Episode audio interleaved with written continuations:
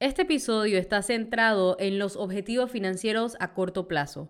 Algunas de estas metas son el fin en sí mismas, pero otras son hitos en un camino más largo. Pero todas son fundamentales para un futuro financiero más sólido. Si te preguntas por dónde empezar a vivir la vida que estás destinado a vivir y compartir tus dones con el mundo, te recomiendo que lo hagas por aquí. Establece tus objetivos a corto plazo y ve avanzando hacia todo eso que deseas, paso a paso, sin parar. Hoy vemos cómo establecer objetivos financieros puede ayudarte a implementar esa trayectoria en el mundo moderno. Lo haremos hablando de las cuatro áreas clave en las que deberás enfocarte para conseguirlo y viendo ejemplos reales.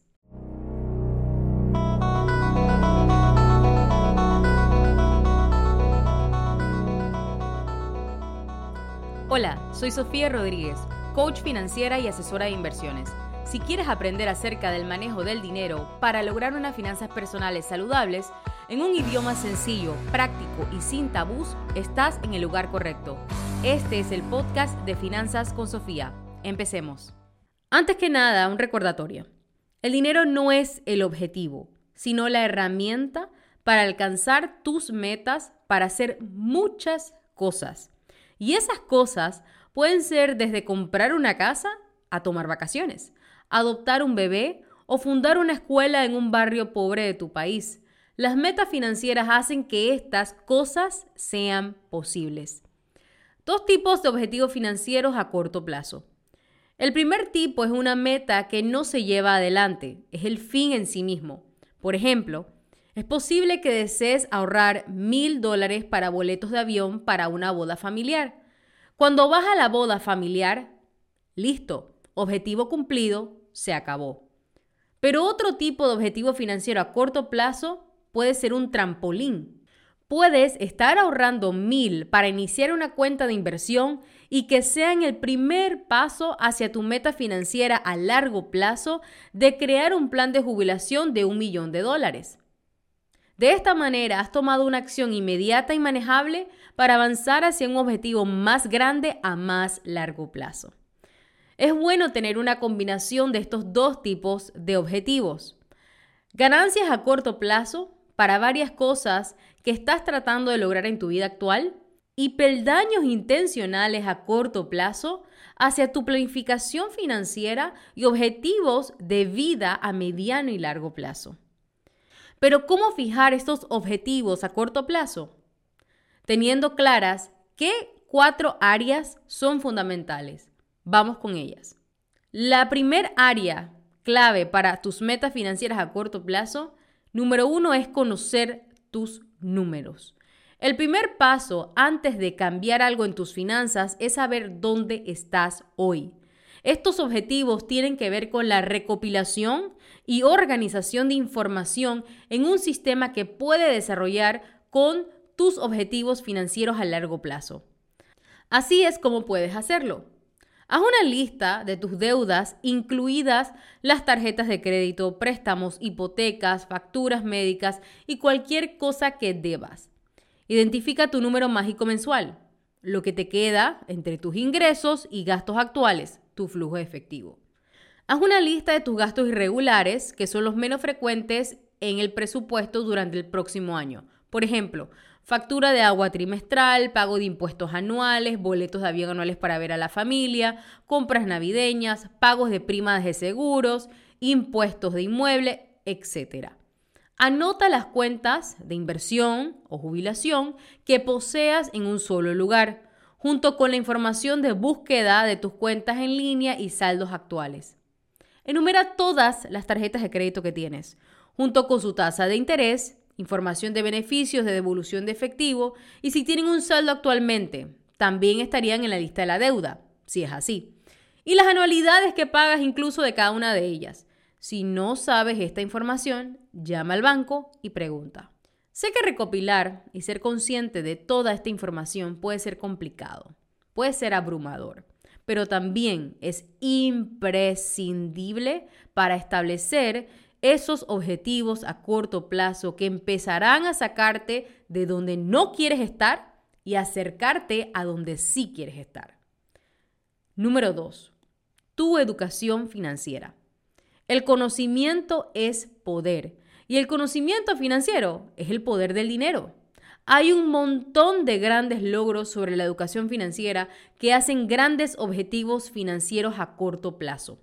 Algunos ejemplos. Lee un libro impactante de finanzas personales. Escucha un podcast de finanzas personales para inspirarte. No tengo que decirte que ya estás escuchando el mejor. Estudia los diferentes tipos de cuentas de inversión, incluidas las cuentas de ahorro para inversiones generales, para la jubilación y para la educación de los hijos. Aprende a calcular un calendario de amortización para un préstamo. Préstamos personales, préstamos para, eh, de estudios, préstamos para auto y en particular para una hipoteca. Estudia el impacto de diferentes tipos de interés y plazos de préstamo. Investiga diferentes opciones para cuentas de ahorro y decide si tus ahorros deben moverse para ganar más interés. Infórmate sobre el seguro de vida, el seguro de discapacidad, el seguro de daños a la propiedad. Enumera las preguntas que tengas para una mayor investigación o habla con un asesor financiero. Padres, no se demoren en contratar un seguro de vida a término. Esto es una responsabilidad. Infórmate sobre los diferentes métodos de presupuesto y piensa en lo que podría funcionar para ti. Elige uno para probar primero. Por ejemplo, la plantilla de presupuesto que encontrarás al descargar gratis mi ebook, tienes el enlace en la descripción. Descárgalo y comienza a crear tu plan de gastos. En mi web tienes más recursos para seguir con tu educación financiera. Lo importante es que no pares de aprender sobre finanzas para saber establecer mejor tus objetivos y poder cumplirlos. Número 3. Tu visión. Dedica algún tiempo a pensar y soñar acerca de dónde te ves dentro de 1, 5 y 10 años. Esto es muy poderoso para apuntar tu brújula en la dirección correcta. Un gran objetivo financiero a corto plazo es trabajar algunos pasos para alcanzar este propósito. Y así es como puedes hacerlo. Haz una lista de todas las cosas por las que estás agradecido en tu vida hoy. Describe con todo lujo de detalle cómo te gustaría estar dentro de 1, 5 y 10 años. Haz una lista de lo que te gustaría tener más en tu vida. Y hablo de todo, desde amistades más profundas hasta más tiempo de vacaciones, no tiene que parecer estar conectado directamente con el dinero. Haz una lista de lo que te gustaría tener menos en tu vida. Todo, desde menos enfermedades hasta menos tiempo fuera de casa. Nuevamente, no tiene que relacionarse directamente con el dinero. Piensa en momentos de tu vida en los que te sentiste muy contento y trata de identificar algunas características que te ayudaron a sentirte así. Identifica tu propósito, algo en el fondo que te sientes obligado a hacer, pero que aún no has perseguido. Profundo, ¿verdad? Así es tu visión. Es una reflexión muy poderosa de dónde estás y qué quieres conseguir, qué sí quieres y qué no. Vamos con esa última área a trabajar, la cuarta, metas de acción de inicio rápido. Muchos objetivos financieros son muy específicos y pueden tardar años en concretarse. Sin embargo, incluso si no tienes una dirección específica a largo plazo, toma medidas para asegurarte de que te estás moviendo en una dirección que te mantenga abierto y flexible a las oportunidades o desafíos que se presenten en el futuro. Además, Tal vez no tengas la paciencia para superar todo el examen de conciencia, el procesamiento de datos y la planificación mencionadas anteriormente, pero estás motivado para administrar mejor tu dinero ahora, sin importar el propósito. Estos ejemplos específicos de objetivos a corto plazo que te doy a continuación son para brindarte un progreso de acción rápido hacia una posición financiera más sólida en tu futuro, sin importar lo que traiga. Ahorra dinero para emergencias. Si tienes cero ahorrado para un fondo de emergencia, intenta ahorrar mil. Cuando tengas mil, apunta cinco mil. Si tienes cinco mil, apunta diez mil. Esfuérzate a hacer crecer tu fondo de emergencia al monto ideal necesario para ti. Establece un objetivo de ahorro mensual para obtener ahorros aún mayores y automatízalo. Haz transferencias programadas y sistematiza tus ahorros e inversiones. Determina una cantidad adicional para pagar tu saldo de deuda más pequeña y nuevamente automatízalo. Comprométete con un límite de gasto mensual o semanal y respétalo. Haz un mes sin gastos para comenzar a ahorrar y ponerte en contacto con tus deseos frente a tus necesidades. Cocinar más en casa y llevar los gastos de comestibles a la mitad. Son ejemplos que seguro podrías incorporar a tu vida.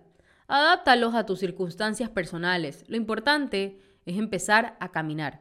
Y si quieres ejemplos más concretos, esto es lo que llevo haciendo toda mi vida. A continuación, tienes varios objetivos financieros a corto plazo que he tenido a lo largo de los años. En mi edad adulta temprana, casi cualquier objetivo financiero era a corto plazo, porque todavía no tenía un plan específico o una visión más grandiosa de la vida. Solo sabía que ahorrar y evitar deudas era clave para tener flexibilidad en el futuro.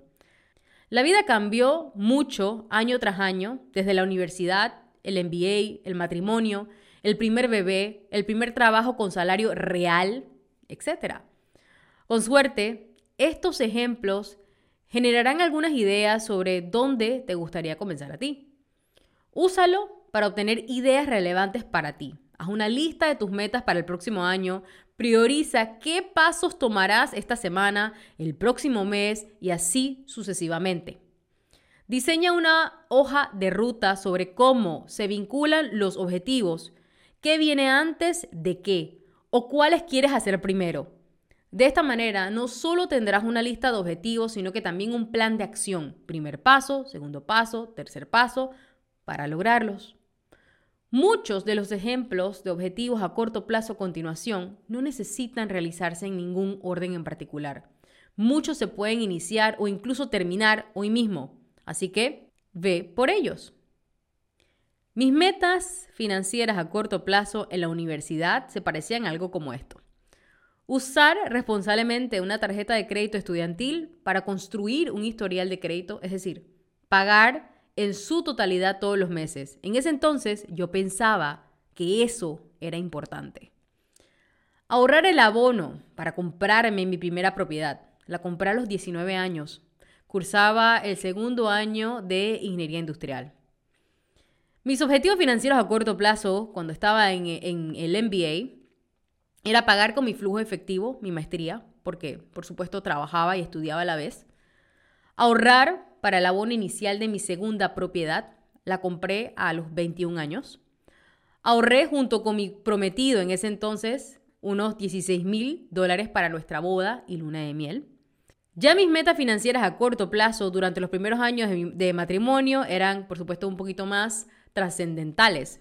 Por ejemplo, ahorrar el pago inicial de la casa que queríamos, pagar las deudas de ambos con un plan en conjunto, ahorrar para prepararnos para la llegada de nuestro bebé, iniciar una cuenta de jubilación invirtiendo en fondos mutuos en inversiones internacionales, comenzar una cuenta de inversión para la universidad de nuestro hijo, completar nuestro fondo de emergencia, prepararnos para mudarnos de país, tanto mental como económicamente.